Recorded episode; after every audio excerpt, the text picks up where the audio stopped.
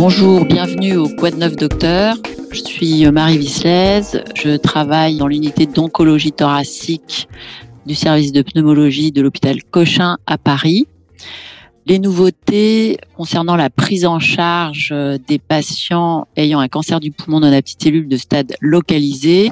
Je concentrerai euh, les nouveautés sur l'immunothérapie, donc en périopératoire, les résultats de l'étude Checkmate 816, une étude de phase 3 qui compare en néoadjuvant une association niveau chimio versus chimio, avec deux objectifs principaux atteints. La réponse histologique complète, qui est bien supérieure dans le bras niveau chimio, 24% versus 2%, et euh, la survie sans événement, avec un hasard ratio à 0,63 des données de survie globale qui ne sont pas encore matures, donc des résultats très encourageants.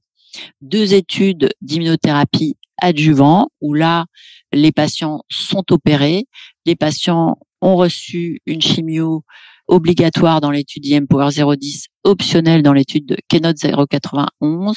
Et donc, ces deux études d'adjuvant comparent pour IMPower 010 la versus best supportive care et l'étude Keynote 091, le pimbrolizumab, un placebo. Ces deux études sont aussi euh, positives. IMPower 010 est positif pour ces deux euh, premiers euh, objectifs. C'est une analyse hiérarchique. Il y a un bénéfice de survie sans récidive chez les stades 2 et 3 PDL1 positif et PDL1 tout venant.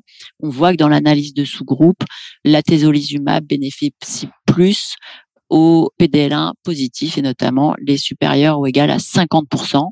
Il y a un an d'atezolizumab en adjuvant et il y a une, certaine toxicité immune sur ces un an d'adjuvant.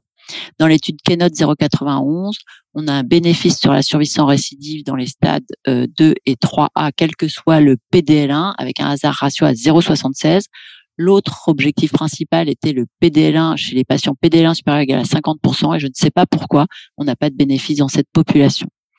Donc, euh, on est en train d'écrire euh, le tableau euh, de prise en charge de l'immunothérapie qui, en périopératoire, qui sera soit associé à une chimiothérapie en néoadjuvance, qui implique donc un diagnostic pré-op, un staging pré-op, soit en adjuvant, après une chimiothérapie probablement, selon les recommandations, donc chez des patients opérés en résection complète. J'ai pas détaillé aujourd'hui euh, les résultats d'Adora et euh, les indications des thérapies ciblées anti-EGFR pour ces mêmes euh, stades.